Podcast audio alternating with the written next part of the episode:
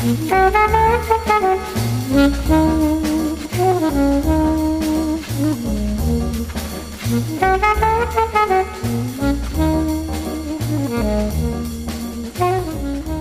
dem Schweizer Biologen und Entwicklungspsychologen Jean Piaget stammt das Zitat Intelligenz ist das, was wir benutzen, wenn wir nicht wissen, was wir tun sollen. Und der deutsche Philosoph Richard David Precht hat das Piaget-Zitat erweitert, indem er sagte, Kreativität ist das, was wir benutzen, wenn wir nicht wissen, was dabei rauskommen soll. ja. Jetzt die Frage, inwiefern fördert das Jurastudium Intelligenz und Kreativität? Pointierter gefragt, ist das Jurastudium überhaupt ein kreatives Studium? Es kann es sein oder es könnte es sein, meines Erachtens. Mit der Beurteilung, ob es das aktuell ist, ähm, bin ich ein bisschen vorsichtig, weil das ist so ein persönliches Dilemma, in dem ich auch stecke, weil ich bin ja Teil des Systems. Und damit habe ich manchmal zu tun. Es gibt Momente, wo ich tatsächlich ähm, die Motivation verliere, weiterzumachen, weil ich das Gefühl habe, ich kann nichts ausrichten und das System ist, wie es ist. Vielleicht sehe ich dann auch gerade allgemein nur ein bisschen schwarz gerade oder was es auch immer sein mag. Aber ich fürchte, so wie es momentan ist, wie die juristische Ausbildung momentan ist, fördert sie weder Intelligenz noch Kreativität. Ähm, sie setzt auf Fleiß, auf Ausdauer, ähm, auf Disziplin. Disziplin, ja, das sind vielleicht so die wesentlichen ähm, Eigenschaften, die gefördert werden. Wann sind so Momente erreicht, wo Sie sich sagen, ich habe keine Lust mehr? meistens, wenn verschiedene Umstände zusammenkommen. Also es gehört ja vielleicht auch dazu, dass man manchmal drüber nachdenkt, was man eigentlich tut und ob das sinnvoll ist. Und ähm, ich habe immer in meinem La äh, Leben einen Plan B gehabt und ähm, was ich machen würde, wenn das eine nicht klappt. Und äh, diese Pläne B waren oftmals äh, sehr verschieden von dem, was ich gerade gemacht habe oder angestrebt habe. Und von daher gehört das vielleicht auch zu mir als Person, dass ich solche Fragen stelle. Aber würden Sie das dann begrüßen, dass das Jurastudium mehr die Intelligenz und Kreativität der Studierenden fördert? Und wenn ja, was könnte man denn da machen in einer idealen Welt, in damit es so ist? Ja, in einer idealen Welt. Genau. Ähm, ich denke, da gäbe es schon verschiedene Möglichkeiten. Mm, allerdings sind da eben strukturelle Schwierigkeiten, mit denen man eben das ist vielleicht sind das auch genau diese Momente, ähm, wenn ich dann zweifle, ob es Sinn hat, weiterzumachen. Und äh, zu diesen Strukturen gehört unter anderem eine chronische Unterfinanzierung. Alle jammern natürlich, dass sie zu wenig Geld haben, aber bei äh, der juristischen Ausbildung ist ja ein Problem, dass sie meistens in großen Veranstaltungen stattfindet. Und groß fängt an bei 100 Personen und hört bei 1000 auf. Ich hatte schon Vorlesungen, wo wirklich 1000 im Hörsaal saßen. Da kann man keinen vernünftigen Unterricht mehr machen. Ja. Und äh, Intelligenz und, und Kreativität wird ja unter anderem auch mit der sogenannten sokratischen Methode gefördert, indem man eben Fragen stellt, dass man die Leute selber nachdenken lässt, dass man ins Gespräch kommt, dass man kommuniziert. Wie soll ich das praktizieren, außer mit den paar Hanseln in den ersten Reihen, die sich melden? Ja, das kann ich, die habe ich immer, die habe ich sicher. Aber je kleiner die Gruppe ist, desto höher ist die Wahrscheinlichkeit, dass ich alle einbeziehen kann oder zumindest den größten Teil. Also das ist für, aus meiner Sicht ein strukturelles Problem. Weil ähm, je kleiner eine Gruppe ist, desto besser lernt sie. Ich hatte zum Beispiel das große Glück, im Abitur in einer Klasse zu sein. Wir waren zum Schluss zehn, die Abitur gemacht haben. Ja, das war ein Traum. Hat Spaß gemacht. Wir hatten auch ein sehr gutes Verhältnis zu unseren Lehrern. Da hatten verschiedene Faktoren eine Rolle gespielt. Also es war keine Standardgröße, sondern bei unserer Klasse, die war nur besonders klein zum Schluss. Aber ähm, da habe ich selber gemerkt, wie toll man da lernen kann. Ja. Also ich höre dann da ein bisschen raus. Wir sprachen ja vorher über ihr, ihr Warum, dass da wirklich eine intrinsische Motivation auch drin steckt, Menschen das Recht zu vermitteln und die, die Wichtigkeit des Rechts für die, für die Welt und sozusagen, dass das zu im allgemeinen Sinne guten Juristen werden. Also auch, dass man die Studierenden zur Weiterentwicklung äh, da, da ihnen was, was mitgibt und nicht nur ein, ein Faktenwissen. Stimmt das?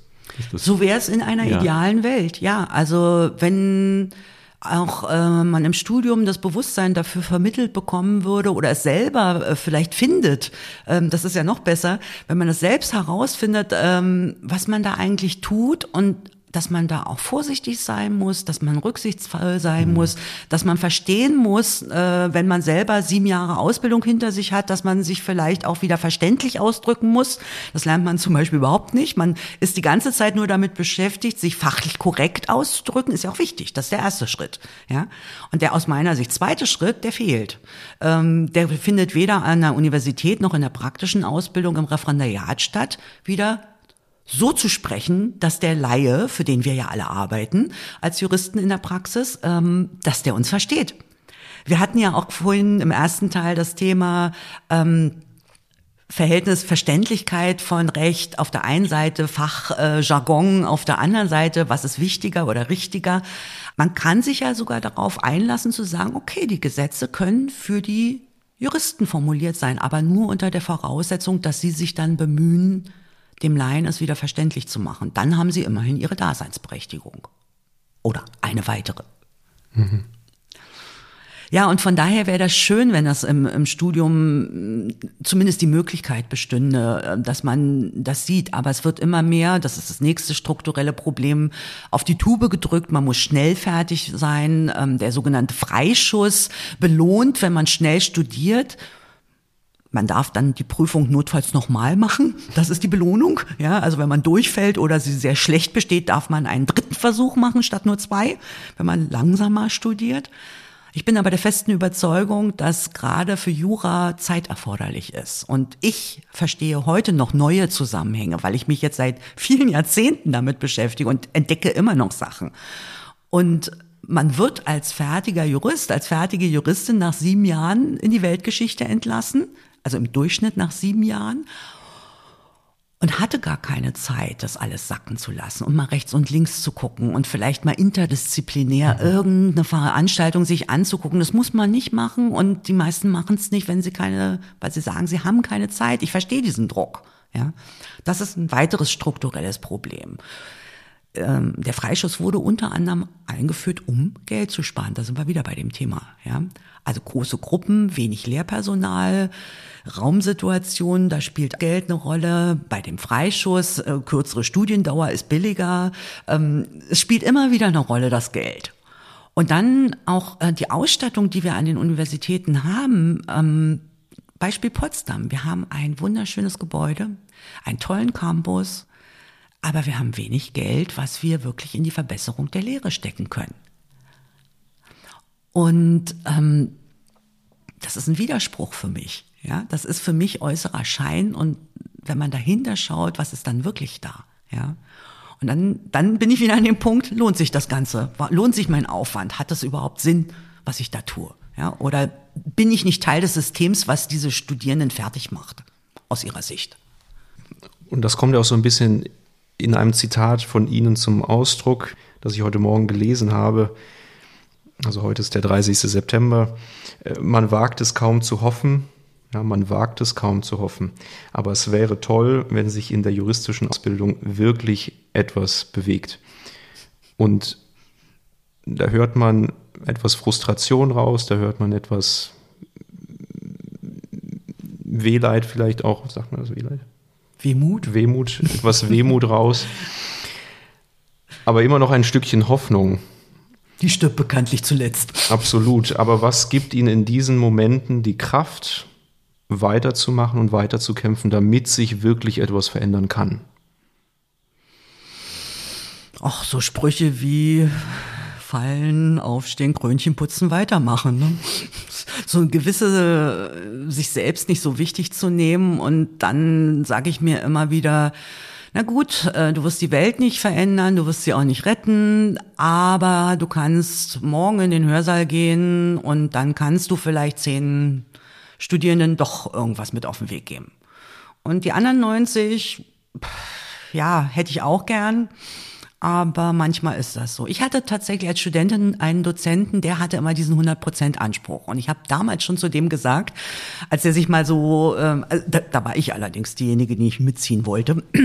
ähm, und er hat eben zu, zu mir gesagt, ähm, er will 100% erreichen. Und wir waren in einem Punkt uns einfach nicht einig. Die Gruppe, mit der wir auf Seminarfahrt waren, war sich einig. Ich war anderer Ansicht, habe rumdiskutiert und meine Meinung geäußert. Und er sagt, ich will 100% mitnehmen. Und das war aber auch tatsächlich sein Anspruch in der Lehre generell. Und da habe ich gesagt, nee, das wirst du nie schaffen. Also wenn du damit rangehst, das ist unwahrscheinlich, ja. Und es ist der Traum jedes Perfektionisten, die 100 Prozent. Aber ich weiß, dass ich das nicht erreichen werde. Und irgendwann erinnere ich mich dann wieder daran und dann mache ich weiter. Aber vielleicht ist, wir hatten es ja vorher über mit Vision und Mission mit diesen großen Worten. Aber das klingt ja für mich gewissermaßen nach einer Vision, 100% erreichen zu wollen, im Wissen, dass man dann wahrscheinlich nicht dahin kommt. Aber vielleicht gibt Ihnen das ja auch ohne dieses Wort Vision den Antrieb, es einfach dann bei den 10 Leuten oder 20 oder 30 zu, zu machen. Ja. Das ist ja auch schon viel. Und es ist natürlich auch immer wieder, das führt auch dazu, dass ich dann gerne weitermache. Studierende können einem auch unheimlich viel zurückgeben. Und die können so nett sein und das Feedback von was man da bekommt. Also wenn man, wir müssen ja immer so Evaluationsbögen austeilen, also nicht jeder muss das, aber in bestimmten Abständen bestimmte Veranstaltungen. Und dann schreiben einem da eben, ähm, alle füllen das auch nicht aus von den Studierenden, aber dann schreiben meinetwegen 80 da was rein, ja, und dann steht da irgendwie 70 mal super, super, super. Und dann steht da neunmal ähm, mehr oder weniger was Nichtssagendes. Und dann steht von einem oder einer das und das gefällt mir überhaupt nicht. Ja. Und dann wird der Ehrgeiz geweckt. Nee. Nicht. Und dann beschäftige ich mich stundenlang mit der Frage, hat er recht? Und alle anderen, die mir was Nettes reingeschrieben haben und weiter so und hat uns gut gefallen oder das und das genau hat uns gefallen oder so, ja, das ist sofort vergessen. Da ist dann mhm. wieder der Perfektionismus da. Ne? Mhm. Okay, irgendwas habe ich falsch gemacht vielleicht. Manchmal komme ich, das sind so meine überheblichen Momente dazu zu sagen, nö, der hat überhaupt nicht recht. Das ist eine Frechheit, dass der mir das da reinschreibt. Der war bestimmt nicht da, der hat mir überhaupt nicht zugehört, der hat das nicht verstanden oder irgendeine Rechtfertigung finde ich dann schon, warum der Unrecht hat. Ja. Aber sonst, ähm, das, das ist so ein Perfektionistenproblem, ne? Also so dieses, äh, da sind wir wieder bei den 100 Prozent. Ne? Ja. Aber ich meine, es sind ja auch die Zweifel, die wir immer mal wieder haben, die uns klar machen, was wir eigentlich wollen und wofür wir bestimmt sind und wie unser Weg aussehen soll. Und es gibt dann immer diese so einen kurzen Reset und wir, wir orientieren uns wieder ein bisschen neu. Ne? Die, die, der Pfeil wird neu austariert. Und eigentlich ist das wie ein, ein, ein Weg zur Selbstoptimierung, wenn man so möchte. Oh, damit haben Sie eins meiner liebsten Worte in Bezug auf mich selber, wenn ich über mich nachdenke, äh, benutzt Selbstoptimierung tatsächlich. Ja, auf den Begriff bin ich irgendwann gekommen, dass ich eigentlich zwanghafter Selbstoptimierer bin. Also, ähm, dass ich äh, aber davon auch profitiert habe tatsächlich. Es ist nicht nur was Negatives, auch wenn es vielleicht so ein bisschen mhm. komisch oder negativ klingt. Aber ähm, ich bin manchmal auch sehr dankbar, dass ich immer wieder auch Anstöße bekomme, was ich noch besser machen kann oder auch selbst auf was stoße. Und dass ich mit wenig auskomme zum Beispiel. Also das habe ich in Bielefeld gelernt. Da war meine Ausstattung als Professorin so traurig, sage ich mal, ich hatte wirklich sehr, sehr wenig. Es gibt da nämlich auch Unterschiede zwischen Professoren. Und äh, da habe ich gelernt, so ne, ähm, Anträge zu schreiben, mal hier 5000 Euro, mal da, damit ich noch irgendein Projekt für die Studis machen konnte. Und da habe ich eben ja gelernt, mit ganz, ganz wenig Geld auch klarzukommen. Ja oder weil ich eben Lehrstuhlvertretungen gemacht habe und nach Bielefeld gependelt bin, habe ich gelernt, ähm, dass ich mit meinem Laptop äh, und meinem Kopf eine ganze Menge schon hinkriege. Ja, also auch das ist eine Form der Selbstoptimierung. Mein Arbeitszimmer, Sie können gern reingehen, sind zehn Quadratmeter und da steht noch äh, einiges Zeug drin, was da nicht drin stehen würde, wenn ich es zu bestimmen hätte. Ja, aber man kommt mit wenig klar. Und das ist ja auch eine Form der Selbstoptimierung. Mhm. Und es macht mich sehr zufrieden, dieses Gefühl so, ich brauche gar nicht so viel. Und jetzt in Potsdam, ähm, ich habe einen tollen Raum, das sind tolle, ähm, ja, die Optik außen und so, das ist mir nicht wichtig, aber es hat was, weil äh, es hat auch Geschichte, die dahinter steckt.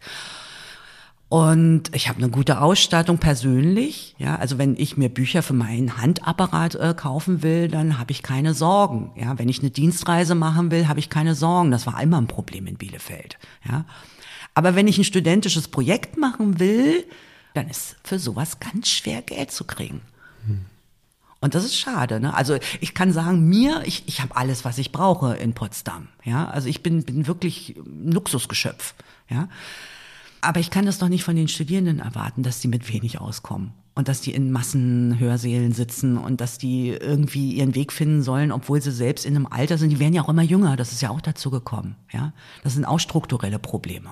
Ja, früher zumindest die männlichen sind erstmal zum Bund gezogen worden, die weiblichen haben oftmals ein freiwilliges äh, soziales Jahr gemacht, Dritte haben eine Weltreise gemacht. Das machen die ja oft heute gar nicht mehr. Wenn sie äh, nicht gleich anfangen zu studieren, das ist ja auch so ein Phänomen, was gerade auch wissenschaftlich untersucht wird, dann machen sie gar nichts. Aber dann sind sie auch nicht unbedingt gereift mhm. für ein Studium. Ja, zwischen Abitur. Ich verstehe dieses Bedürfnis nach dem Abitur eine Pause zu haben, aber also eine böse Formulierung, die ich persönlich nicht schätze, aber die ich von Kolleginnen und Kollegen leider manchmal schon gehört habe, ist ähm, das Material, was wir bekommen, hat sich auch verändert. Also man materialisiert den Menschen. Mhm. Also das Material, was wir sozusagen ausbilden. Ich lasse das mal so stehen. Und Ihrer Erfahrung nach, sind es jetzt mehr Jura-Studenten, mehr Jura-Studentinnen und, und wie ist es allgemein in, in der Rechtswelt mit Mann und Frau? Es gibt eine Gleichwertigkeit, weil ich nehme mal an, dass es früher eine recht männliche Domäne war. Absolut. Und ist es Ihnen auch dabei ergangen in, in, in Ihrem Studium und danach? Ähm, ich fange mal ähm, mit der Rechtsgeschichte wieder an. Juristinnen in Deutschland gibt es seit ziemlich genau 100 Jahren. Also beziehungsweise man kann studieren als Frau. Das war in der Schweiz beispielsweise früher möglich. Die ersten deutschen Juristinnen haben in der Schweiz studiert. Ähm, und erst 1922, 23 ist die gesetzliche Grundlage in Deutschland geschaffen worden. Also da war Deutschland nicht sehr fortschrittlich. Sie durften eben ähm, nicht an Universitäten den entsprechenden Abschluss ablegen und das Referendariat machen. Und das sind die Voraussetzungen, um in Deutschland eben Richter, Staatsanwältin oder Rechtsanwalt zu werden. Das sind die klassischen juristischen Berufe.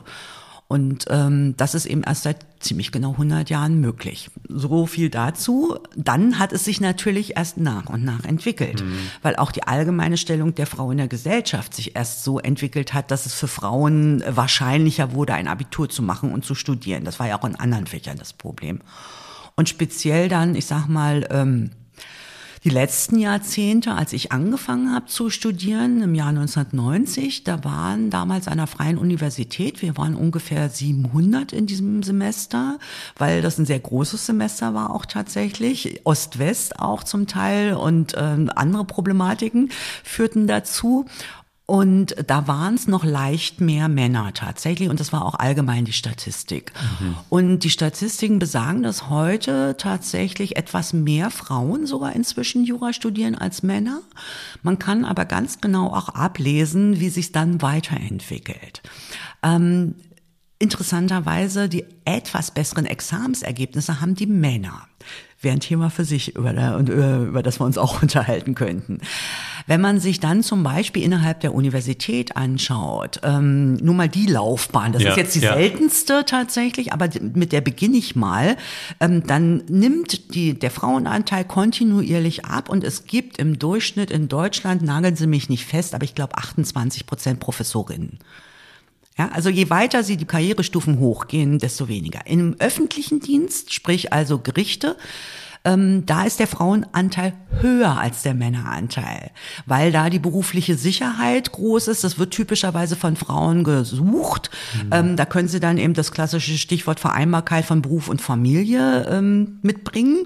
Ähm, es wurde gefördert vom Staat auch, äh, dass der Frauenanteil ähm, erhöht wurde, soweit, dass inzwischen das schon zum Problem geworden ist, weil ja dann die Frauen wegen Schwangerschaft und Kindererziehung ausfallen, weil ja ihre Männer immer noch nicht gleichberechtigt nicht mitmachen.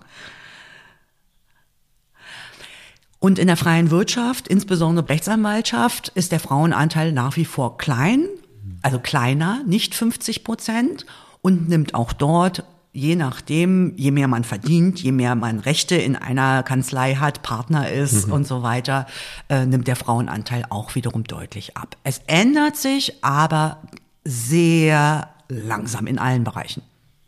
Heißt das, dass auch Sie auf Ihrem Weg, auf Ihrem akademischen Weg hin zur Professur das gespürt haben, dass, dass diese Unterrepräsentanz von Frauen, hat sich das manifestiert in gewisser Weise? Ich wollte es lange nicht wahrhaben. Ähm, ähm, ja, ich muss vielleicht doch einfach ja sagen.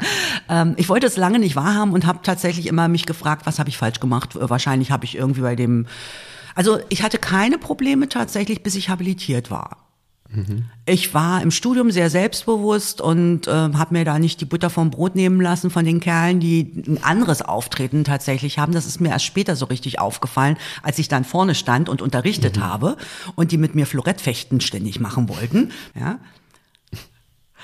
Und ähm, das ist mir im Nachhinein bewusst geworden, dass das schon so zu meiner Zeit war, aber dass ich mir da, wie gesagt, eben einfach nichts draus gemacht habe. Und ich habe da ähm, egal ob in der Veranstaltung gegenüber Profs oder außerhalb der Veranstaltung in Diskussion, da habe ich einfach gesagt, was ich gedacht habe. Und da haben schon Kommilitonen zu mir gesagt, Mensch, du machst die Profs immer so fertig. habe ich gesagt, was? Ich habe Fragen gestellt. Ja, aber welche? Ich sag, Verständnisfragen. Und mein Doktorvater, Uwe Wesel, der war ja einer meiner Professoren damals, der hat tatsächlich mal an einer Stelle in der Vorlesung gesagt, als ich mich gemeldet habe, oh oh, jetzt kommt wieder so eine Verständnisfrage. Aber ich wollte es doch wissen und ich dachte, dafür sind wir da, ne? Aber heute trauen sich die Studien, das ist ganz selten mal so, oder generell, es werden viel zu wenig Verständnisfragen gestellt. Ich, ich sag das immer, ich mache das doch nicht für mich.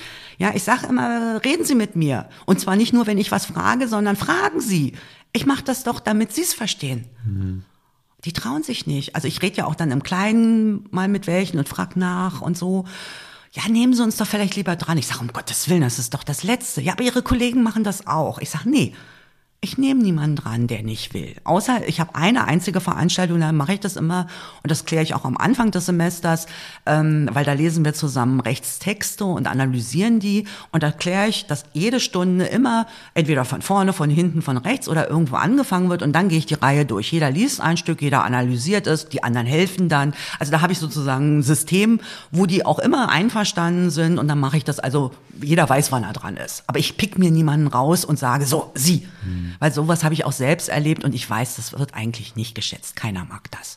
Man hat immer Angst, was falsch zu sagen, vorgeführt zu werden und manche machen das ja auch. Ne? Mhm. Das gibt's ja leider.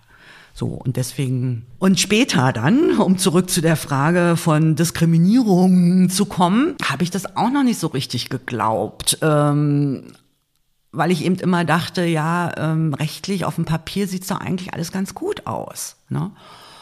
Und dann war ich habilitiert und habe gemerkt, okay, jetzt geht's um den Kampf um die Ressourcen. Es gibt wenig Stellen und aber viele Bewerber. Also auf so eine Professur, je nachdem, 20 bis 60 Bewerbungen. So. Und das ist ernst, ne?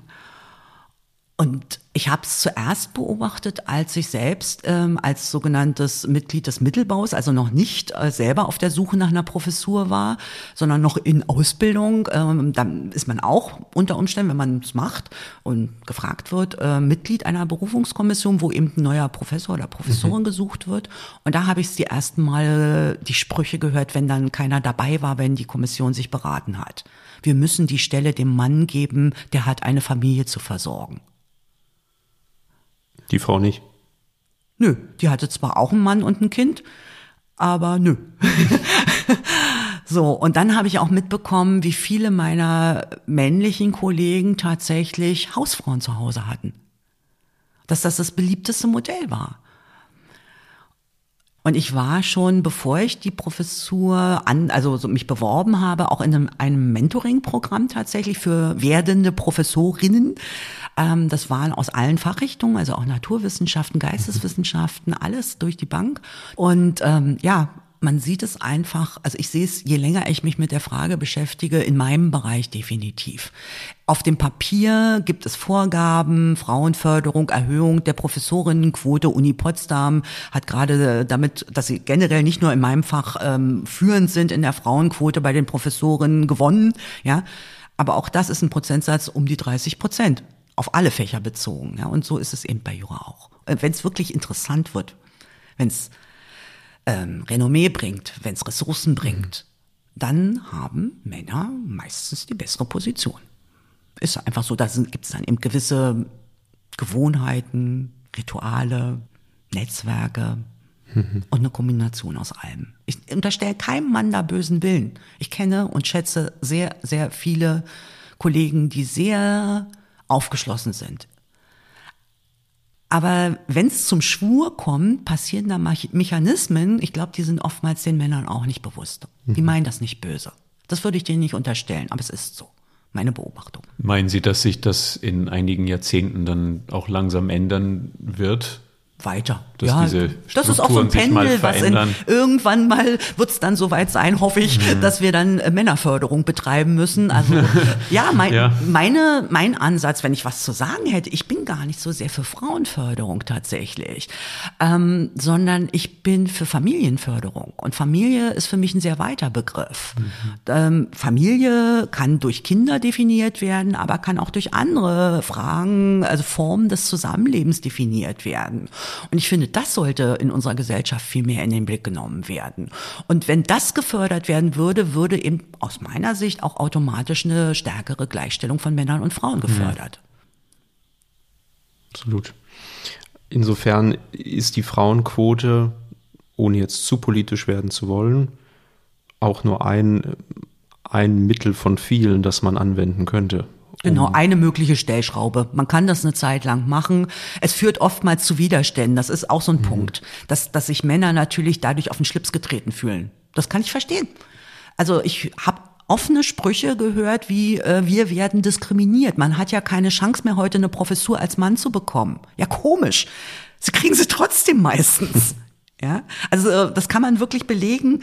Ähm, dass, dass meistens die Stellen auch heute noch an die Männer vergeben werden. Es werden häufiger Frauen berufen tatsächlich, aber die Quoten verändern sich mhm. dadurch nicht so. Ja, Transformation ist immer ein langwieriger Prozess, aber auch letzten Endes ein organischer Prozess, der ähm, nie ein Ende hat. Über Transformation gesprochen. Wir haben vorhin schon mal kurz über neue Technologien äh, reden können oder das zumindest kurz äh, angerissen. Stichwort Web3, Stichwort ChatGPT. Inwiefern, um nochmal zu dem Punkt Intelligenz und Kreativität auch zurückzukommen, inwiefern fördern denn neue Technologien oder inwiefern können sie äh, Intelligenz und Kreativität fördern, auch in der Lehre? Und ist das Aufkommen dieser neuen Technologien, die Entfremdung auch ein bisschen, wir haben es in Corona gesehen, äh, zwischen den Individuen, Individuen, ist es notwendig, dass wir uns wieder vermehrt auch auf Soft Skills berufen, auch in der juristischen Ausbildung? Ähm, ich fange mal von hinten an. Ähm, das mit den Soft Skills ist mir sowieso schon auch vor Corona ein Anliegen gewesen und es kommt viel zu kurz in der juristischen Ausbildung. Also alles das, was nicht originär juristische Kompetenzen sind, muss aus meiner Sicht eben auch berücksichtigt werden. Das fängt äh, in der von mir schon erwähnten äh, verständlichen Sprache an. Ähm, das sind eben auch äh, psychologische, ja, psychologisches Wissen, nicht vertieft, aber wenn ich einen Zeugen vernehme als Richterin, dann muss ich mich auch in Zeugen Psychologie, also Vernehmungspsychologie auskennen.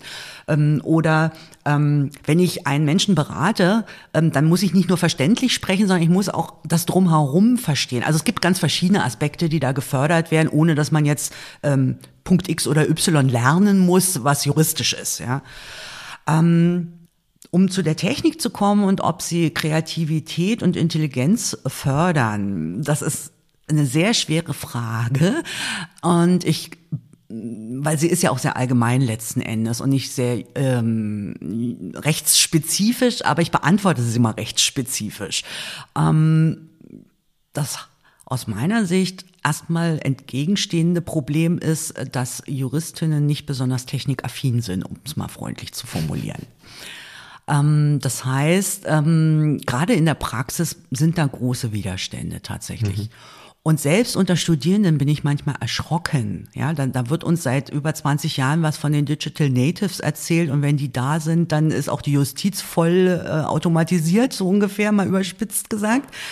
Und sie kommen nicht. Natürlich, sie haben andere Fähigkeiten als ältere, ältere Menschen, aber sobald es auch nur an einfachste Sachen wie, ich sag mal, eine, eine Textverarbeitung bei Word, äh, das Schreiben einer korrekten E-Mail, also Verwendung der einfachsten Technik, sage ich jetzt mal, ist, ähm, äh, dann wird schon schwieriger. Wenn, wenn ich dann Studierende suche, die bei mir arbeiten ähm, und mit dem Computer, Zitat Ende, arbeiten müssen und den Job deswegen ablehnen, ja, äh, sie gucken zurecht, ist passiert alles, ja. Ähm, geschweige denn, ich sag mal, wirklich echtes Interesse an dem, was da kommt, haben. Das ist immer eine ganz kleine Gruppe nur. Ich biete oder habe zum ersten Mal 2006 eine Veranstaltung zu dem angeboten, was wir heute Legal Tech nennen. Ja, also wie können wir juristische Tätigkeiten oder Unterstützung ähm, ähm, technisch gestalten? Ja äh, die Arbeit, die Arbeit von Juristen technisch gestalten, so könnte man Legal Tech äh, ähm, erklären. Und ähm, ich habe das immer wieder mal in größeren Abständen angeboten und es, ich habe die auch immer äh, so voll bekommen, wie ich das wollte. Aber es wird dagegen auch offen argumentiert, ja, sollen wir das jetzt auch noch lernen? Wird das denn nicht zu viel? Wir haben doch schon so viel, was wir lernen müssen. Ja. Und von daher, das ist eine für mich persönlich spannende Welt. Und ich weiß, dass viele andere davon auch fasziniert sind. Unter den Juristen gibt es davon weniger als, sage ich mal, vielleicht in der Durchschnittsgesellschaft. Aber ähm, ich denke, es müsste zumindest fakultativ möglich sein, in der juristischen Ausbildung sich mit ChatGPT zu beschäftigen und mit anderen Tools, die zunehmend Bedeutung bekommen schon in der Rechtspraxis, insbesondere in Großkanzleien, die sind da am weitesten tatsächlich. Die Justiz hinkt hinterher, die Gerichte, ja. Und äh, von daher, irgendwo muss man ja mal anfangen und da wäre es natürlich sinnvoll in der Ausbildung. Aber man kann auch nicht sagen, wir machen jetzt nur noch technische Ausbildung, weil wir haben verdammt viel anderes, was wir tatsächlich auch vermitteln wollen. Aber Kreativität generell könnte man sicherlich fördern, wenn man zum Beispiel stärker auf Baukastensystem geht. Dass man nicht so viel Pflicht verlangt, sondern mehr Auswahl, mehr nach Interesse. Mhm. Das gibt es in einem ganz kleinen Umfang schon jetzt, indem man einen sogenannten Schwerpunkt sich aussuchen kann. Aber das ist wieder fachliches Wissen, was man sich aussuchen kann. Und zählt auch wieder in die Examensnote, das heißt, es ist Druck da, Richtig. gute Leistung zu erbringen. Ja, aber da kann man jetzt leider dagegen argumentieren, was nicht geprüft wird, wird nicht gelernt. Mhm. Habe ich keine Zeit für, kann ich nicht machen. Mhm. Es ist, das ist auch so ein Dilemma, in dem man sich befindet, strukturell. Weil es ist ja so viel. Ne? Aber ich denke eben, um, wenn man wirklich was verändern will, dann müsste man tatsächlich da ansetzen, dass man den Pflichtbereich reduziert. Das Stichwort, unter dem das immer diskutiert wird, ist Stofffülle. Ja, gibt es auch in anderen Fächern das Problem natürlich. Das wird ja auch sogar schon im Abitur diskutiert. Ist das nicht viel zu viel, was von denen verlangt wird? Ne? Es scheint ein Problem generell unserer Wissensgesellschaft zu sein. Ja.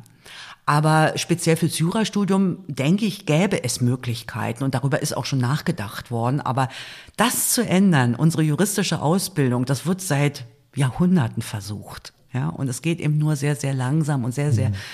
im Detail mal hier eine kleine Stellschraube und deswegen auch mein Zitat von vorhin. Ähm, deswegen eben auch so eine gewisse, manchmal Hoffnungslosigkeit, aber auch nicht resignieren wollen. Mhm, mh. Und dieses womöglich fehlende Interessen von Studierenden, was wir gerade angesprochen haben, das haben wir auch äh, an der Musikhochschule festgestellt, wo wir auch das Gefühl haben, ja, die Studierenden machen ihre ganzen Fächer und das sind viel mehr als vorher, also zusätzlich zum Einzelunterricht, den man da ja bekommt in seinem Hauptfach, also Instrument oder Gesang meistens. Das heißt natürlich, sie haben auch wenig Zeit, aber trotzdem stellen wir fest, es ist oft wenig Interesse für das eigentliche Fach da, auch mal sich, sei es sich Aufnahmen anzuhören von anderen Sängern, eine gewisse Obsession auch für das Handwerk, dann mal auf einen Kurs zu gehen, dahin zu gehen, rechts und links zu gucken und nicht nur quasi das zu machen, was man machen muss. Die ähm, Extrameile gehen, wie man immer so schön sagt. Genau, also äh, wie sehen Sie das? Ist es eher die Aufgabe, des Anbietenden, sagen wir mal, also des Jura-Studiums, des Musikstudiums, da mehr Interesse zu wecken, auch wie Sie vorher vorgeschlagen haben mit dem Baukastensystem? Oder sollte das umfassender angegangen werden, also schon in, in, in der Erziehung, in den Schulen, im generellen Mindset von den Menschen, wie sie aufwachsen? Ja, also ich denke, es ist nicht nur mangelndes Interesse, aber ab einem bestimmten Stadium kann man das unter dem Begriff natürlich zusammenfassen. Aber ich habe mich auch mit Studierenden darüber unterhalten, über dieses Problem, und die haben gesagt, dass das Sie, sie verstehen vollkommen, was ich meine. Sie finden es auch nicht schön, aber es wird ihnen schon in der Schule eigentlich so beigebracht, ja. Und dieses Konkurrenzdenken und dieser Druck, der gemacht wird. Also meine Kinder, nur um wieder ein Beispiel zu bringen, in der Grundschule, ja, wurden die so unter Druck gesetzt. Euer Zeugnis, mit dem ihr euch äh, bewerbt für die weiterführende Schule, das entscheidet über den Rest eures Lebens. Gebt euch Mühe, dass dieses Zeugnis gut ist. Ja, Entschuldigung, was ist denn das? Ja. Also so kann, kann man auch nicht auf Zehnjährige einprügeln. Also, oder Geschichten, die meine Kinder mir erzählt haben, teilweise Erst- oder Zweitklässler, die in Tränen ausbrechen, wenn sie ein entsprechendes nicht perfektes Zeugnis haben. Mhm. Da kann man jetzt sagen, das sind die Wahnsinnigen, wie äh, ja, die mit den 100 Prozent, aber das sind es nicht nur. Und das ist ein Klima, was natürlich von Anfang an gefördert wird. Also von daher ist es meines Erachtens auch ein gesellschaftliches Problem. Und dann kommt aber auch gerade bei Jura dazu, ähm, dass ähm, werdende und seiende Juristen ja nicht unbedingt den Ruf haben, besonders sozial zu sein, sondern eher ähm, auf Konkurrenz denken. Und da ist vielleicht auch eine Gemeinschaft oder eine Gemeinsamkeit zu Künstlern, die ja auch unter diesem Konkurrenzdruck äh, stehen. Und das erklärt aus meiner Sicht vielleicht auch so ein bisschen, dass es nicht mangelndes Interesse immer ist, sondern die Angst in dieser Konkurrenz zu kurz zu kommen, weil man Luxus betrieben mhm. hat und sich mit Dingen beschäftigt hat, äh, die eigentlich nicht auf dem Plan stehen. Ja, mhm. man muss ja nachweisen, dass man das gut gemacht hat, dass man das gut gemacht hat und dass man das abgehakt hat. Und wenn zu viel geprüft wird, dann bleibt einfach bei manchen, aus welchen Gründen auch immer, nicht die Kapazität übrig. Ich denke persönlich, es wäre gut, wenn Sie sich die Zeit nehmen würden, was zu tun, was nicht geprüft wird. Aber das muss man jemandem auch erstmal vermitteln können. Und die glauben mir das manchmal auch mhm. einfach gar nicht. Wenn ich sage, machen Sie das, was Ihnen Spaß macht. Sie haben die Zeit und Sie werden sehen, diese Zeit haben Sie hinterher zusätzlich, weil es Ihnen gut geht, weil Sie nicht unter Stress stehen. Aber wenn man einmal im Hamsterrad drin ist, ist es ganz, ganz schwierig von jemandem, den man nicht so gut kennt, wo man, ich krieg dann manchmal wörtlich zu hören, ja, sie, ja, das mag für sie richtig gewesen sein, mhm. aber für uns doch nicht. Mhm. Und das finde ich total schade. Also gerade diese Angst von Studierenden, wir hatten ähm, auch ein Gespräch mit äh, Julie Stuart Laffin, sie ist ähm, Professorin in Vertretung für Querflöte an der Hochschule für Musik in Trossingen. Und sie berichtet uns auch, dass die Studierenden durchaus Angst haben heutzutage. Angst natürlich vor den Veränderungen in der Welt, aber Angst auch vor der Konkurrenz, Angst, keine Stelle im Orchester zu finden äh, und letzten Endes zu studieren ins Ungewisse hinein. Zu einem Teil ist das beim Jurastudium ja auch der Fall, denn abgesehen vom Bachelor und Master, was natürlich diese, diese große Lehre abfangen kann, wenn man das, das Staatsexamen endgültig nicht besteht, heißt das trotzdem, ich kann nicht Richter, nicht Staatsanwalt, nicht Rechtsanwalt werden. Ähm, und insofern fängt man an zu studieren und man weiß nicht, schaffe ich das am Ende oder schaffe ich es nicht. Und diese, diese psychologische Ungewissheit, diese Angst, die zieht sich eigentlich dann über vier, fünf Jahre und ist natürlich mental nicht gesund. Wie kann man in dieser Atmosphäre tatsächlich lernen? Wie kann die Universität letzten Endes den Auftrag, den sie ja ursprünglich mal hatte, Humboldtsches Bildungsideal und so weiter und so fort, äh, wenn wir jetzt wieder über große Begrifflichkeiten sprechen, wie kann die Universität dem heutzutage noch gerecht werden? Ja, ähm, ist nicht einfach. Ähm Es gibt ja tatsächlich auch psychologische Ambulanzen inzwischen eigentlich an allen Universitäten. Und was ich so gehört habe, werden die ganz besonders auch ähm, von Jurastudierenden frequentiert, auch ähm, praktizierende, also außerhalb der Universität praktizierende Psychologen sagen das, dass sie einen nicht unerheblichen Anteil an Jurastudierenden haben. Ähm, und diese Angst ist über Jahrzehnte, kann man sagen, auch geschürt worden. Und äh, da war auch zum einen eben der reale Hintergrund der Schwierigkeit, eine Stelle zu bekommen hinterher, selbst wenn man die Examina bestanden hat. Und zum anderen ich weiß nicht, was das ist. Ich ähm, sehe da auch ein allgemeines Phänomen drin, aber ich brech's mal runter auf äh, den juristischen Zusammenhang. Die, die durch dieses Examen durchgekommen sind, haben auch ein Interesse daran, dass das was ganz Besonderes ist, dass das mhm. eine unglaubliche Leistung ist. Und die haben, tragen nicht unbedingt dazu bei, die Ängste zu mindern. Oder das System zu verändern. Oder, das ist genau der Punkt, oder das System zu verändern, weil das System ist doch gut, wenn sie da durchgekommen sind. Dann kann es doch nicht verkehrt sein. Und warum sollten die, die nach ihnen kommen, es leichter haben? Und das ist ja ein Problem, was in verschiedenen Zusammenhängen auftaucht. Ne? Deswegen sage ich, da ist vielleicht auch was grundsätzlich Menschliches problematisch.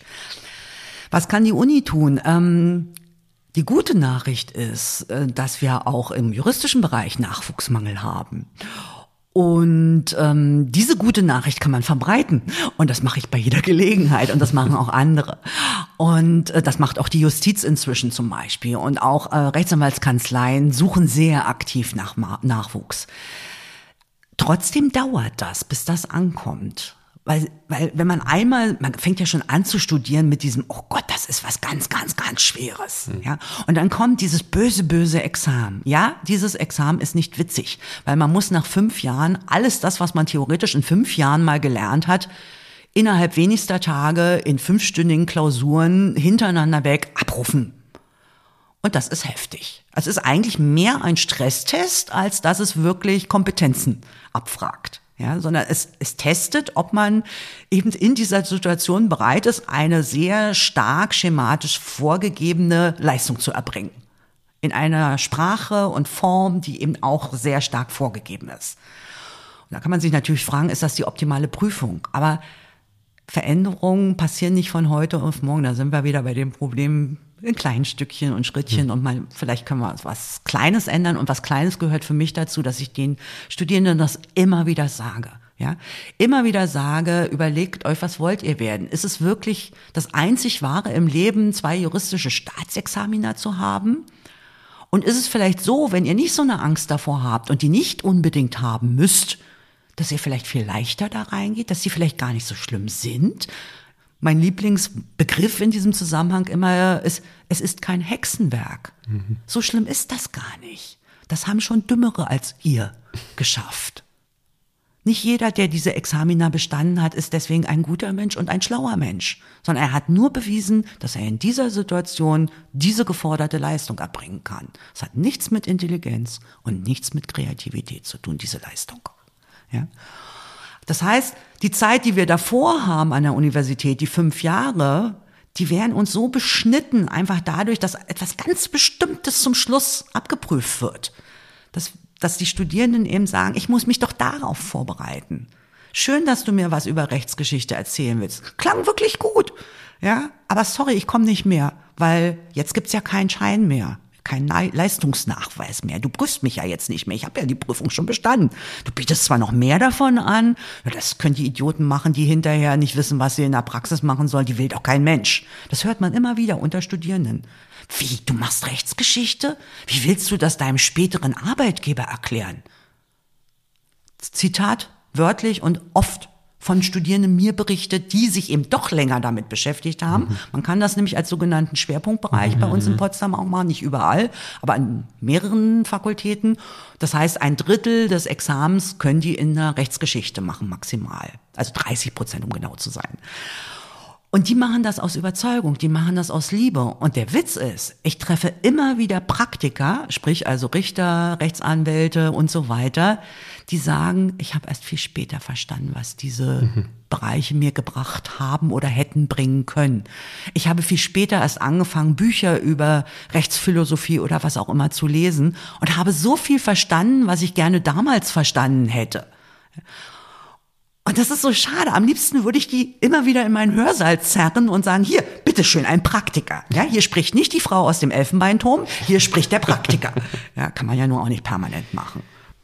Ja, ich finde das toll, dass Sie den trotz allen struktureller, trotz allen strukturellen Schwierigkeiten versuchen, den Studierenden ein bisschen diesen Blick zu, zu öffnen. Das ist jetzt trotz dieser Wichtigkeit für den künftigen äh, Broterwerb des Staatsexamens ähm, auch um, um, um andere Dinge gehen kann. Ist ja gewissermaßen auch ein, ein kreativer Zugang zur Lehre. Und apropos Kreativität, wir haben vorher auch über äh, Musik und Musikstudenten gesprochen. Sie sind ja auch Musikliebhaberin, ähm, interessieren sich sehr für Gesang und singen selber. Inwieweit fördert der kreative Prozess des Musikhörens und Musizierens selber äh, ihre juristische Tätigkeit? Ähm, also ob ich das auf meine Person bezogen so sagen kann, weiß ich gar nicht. Habe ich noch nicht drüber nachgedacht, ehrlicherweise. Aber es gibt ja in der Geschichte, um mal wieder gleich zurückzugehen, ganz viele ähm, Künstler allgemein und insbesondere auch Musiker, die entweder Jura studiert haben und dann doch äh, Künstler geworden sind oder ähm, umgekehrt ähm, der Kunst entsagt haben, um den schnöden Broterwerb aus welchen Gründen auch immer vorzuziehen und dann doch als Juristen gearbeitet haben. Also es scheint da irgendwie noch eine Verbindung zu sein. Äh, ob das jetzt Zufall ist oder nicht, ähm, ob das ja, das kann ich nicht wirklich erklären. Es gibt ja die Theorie, dass heute unter, also heute glaube ich schon inzwischen nicht mehr, aber von wenigen Jahren noch unter den Jurastudierenden mehr ähm, ein Instrument spielen als im Durchschnitt der Bevölkerung. Das war mal so. Da gab es die Erklärung von wegen und naja, der Bildungsbürgertum, mhm. Akademikerkinder und die, die lernen halt typischerweise ein Instrument. Aber ein Punkt, wo ich, um auf Ihre Frage doch vielleicht noch persönlich zu antworten, ähm, schon gemerkt habe, wie Jura und äh, Gesang zusammenhängen, für mich persönlich, das war die Jura-Band in Bielefeld. Das war eine wunderschöne Zeit. Da haben äh, Kollegen, also gegründet hat das schon vor langer Zeit ein ähm, strafrechtlicher Kollege und dann haben verschiedene andere. Und als ich nach Bielefeld kam, durfte ich dann da auch mitmachen. Und das gab es wirklich nur in Bielefeld, die Jura-Band. Und wir waren alles live Laien unterschiedlichen Stadiums. Ähm, vom verkappten Jazzpianisten, äh, der wirklich wirklich, wirklich gut äh, das Keyboard bedient hat, ähm, über eben eher, ja, bis zu mir, sage ich mal, weil ich bin ja eigentlich gar nicht Sängerin, also, ähm, sondern eher Instrumentalistin ähm, gewesen.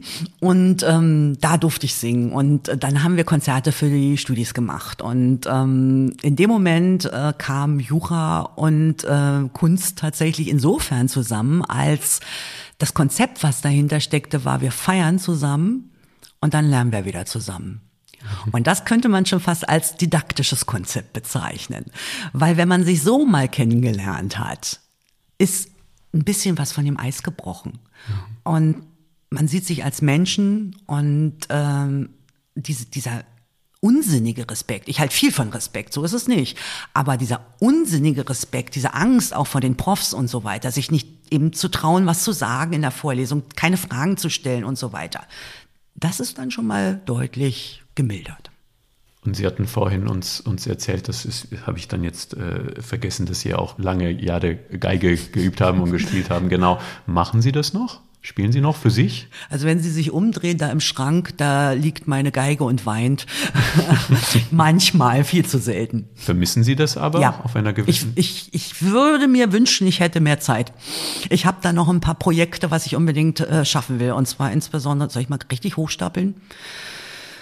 Partita Bach, zweiter, äh, die Jacon, also ähm, zweite, was ist das, die zweite Partita und die Jacon ja. daraus. Wenn Wo es auch die, diese Klavierfassung gibt, ne? Von, von da gibt es vielleicht tausend ja, Fassungen, ja, genau. Gitarrenfassungen genau. und was nicht. Also genau. so, es gibt eine, eine völlig abgefahrene Elektrogitarrenfassung davon auch. Ja, ja also so, äh, so wirklich ganz, ganz schnell, ganz, ganz, ganz irre. Also gibt da tausend Fassungen von. Das ist das berühmteste, muss man sagen, aus dem Violine-Solo für Bach.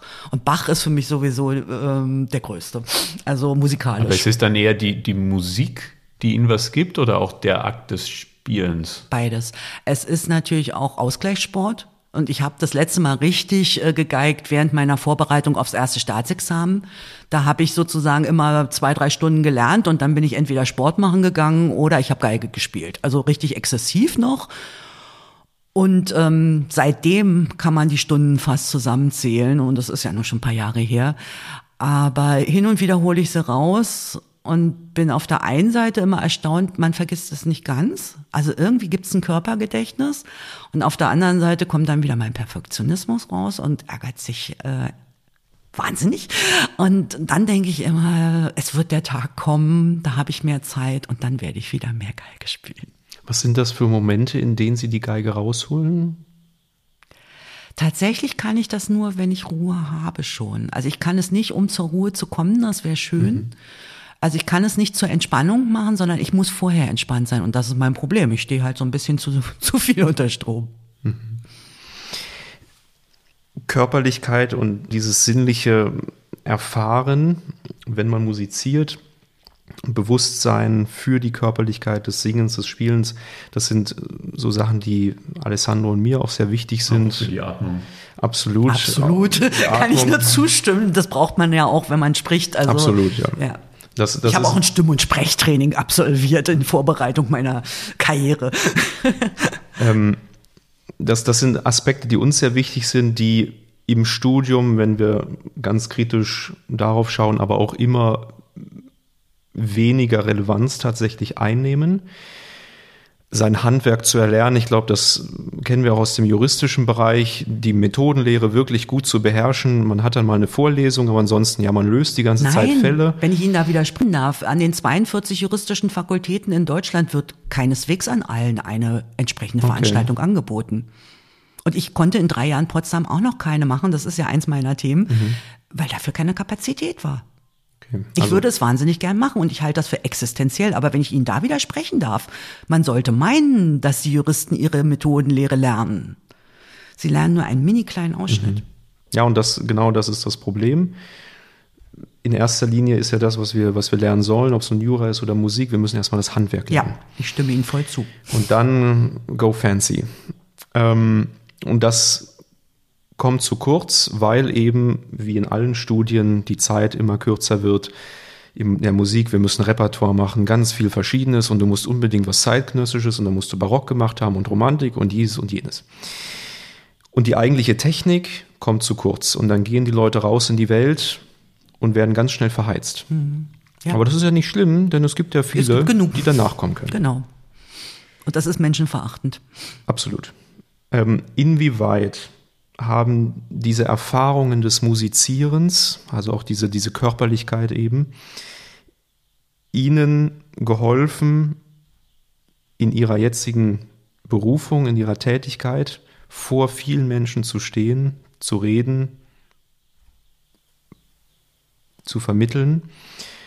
Und zweite Teilfrage, die vielleicht ähm, sogar noch spannender ist für Sie, Inwiefern sehen Sie einen Bedarf bei Ihren Studierenden, sich mehr mit ihrer Haltung, ihrer Atmung, ihrer Stimme, ihrem Körper, ihrem Gesamtauftritt zu befassen? Mm, ja, also die erste Frage, ich persönlich, die zweite, die Studierenden. Und ich würde anfangen mit dem Begriff Haltung. Der hat ja eine doppelte Bedeutung. Ja einmal eben die Körperlichkeit und andererseits die Innerlichkeit dabei. Und das geht natürlich ähm, Hand in Hand. Und äh, gerade für die Verantwortung von Juristinnen und Juristen, um mal auf die Studierenden zuerst noch wieder zu sprechen zu kommen, wäre das natürlich auch wichtig. Und dazu gehört auch äußeres Auftreten. Und zwar nicht einfach nur, ich bind mir einen Schlips um und ziehe einen Anzug an, sondern wirkliche Haltung, die eben auch wie benehme ich mich jemand anders gegenüber? Auch körperlich, also nonverbal. Ähm, wie spreche ich und so weiter. Und Körperlichkeit auch im Sinne von, das tut auch vielleicht Studierenden gut, sich dessen bewusst zu werden, dass man merkt, wann man verkrampft, wann man, ähm, ja, zum Beispiel in Prüfungen kann das nützlich sein, mhm. meines Erachtens. Ja, es gibt Hochschulsportangebote, aber das war's dann auch. Das ist wieder so eine Frage: Hat man Zeit, hat man Lust? Ja, wenn ich äh, Leute frage, die sich bei mir als studentische Hilfskräfte bewerben, ja, wofür interessieren sie sich denn außer Jura? Äh, dafür habe ich keine Zeit für weitere Interessen, kommt dann meistens. Und wenn überhaupt, dann gehe ich manchmal ins Sportstudio. So. Und das ist die Einstellung zur Körperlichkeit. Das ist doch eigentlich eher so, ich sag mal, Äußerlichkeit wieder. Ja.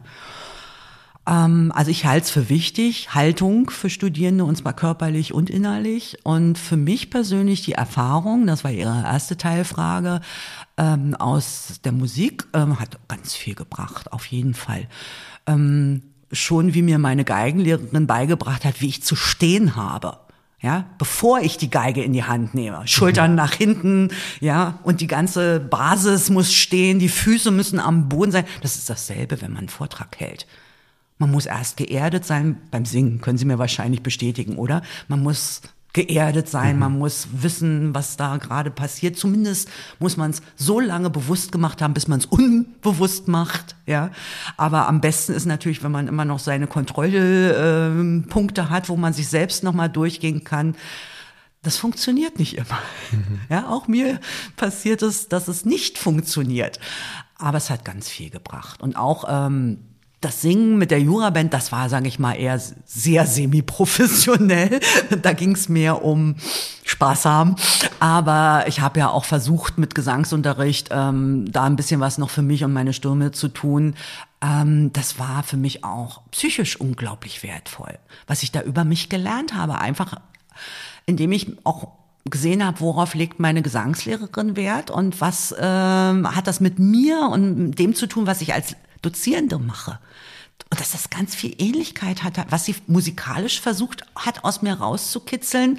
Und wo ich gedacht habe, ja, das ist für mich aber auch wichtig, wenn ich arbeite. Mhm. Und ähm, also von daher großer Nutzen. Dann wäre das doch vielleicht eine, jetzt im, im Halbscherz gesagt, eine mögliche Lösung innerhalb der jetzigen äh, Jurastudiumstrukturen, so einen Atemkörper-Gesangskurs anzubieten ja, wenn, wenn, mein, wenn mein Vorschlag mit dem Baukasten durchkommt, äh, genau. könnte das ja ein Modul sein, was ja. man sich wählt. Warum nicht? So Scherz, also völlig Scherz. Ich suche ja in, in, in Potsdam unter den Kolleginnen und Kollegen und unter den Studierenden immer wieder mal so bei Gelegenheiten so, wollen wir nicht sowas wie eine Band oder meinetwegen auch gerne ein Streichquartett oder irgendetwas Musik zusammen machen. Ja, ich finde niemanden. Das findet sich nicht. Nein, die können es alle nicht, sagen sie. Oder wenn, dann, oh, ist so schlecht. Ich sage, ich bin auch schlecht. Lasst uns gemeinsam schlecht sein. ja. Hauptsache Spaß. Gemeinsam schlecht sein in einer Welt, die nach Perfektion strebt. Ich glaube, wir haben ganz viele spannende Einblicke bekommen. Ganz herzlichen Dank, Frau Hähnchen. Vielen herzlichen Dank. Es war ein tolles Gespräch. Absolut. Ich danke auch, mir hat es auch sehr viel Spaß gemacht. Vielen Dank. Mm-hmm.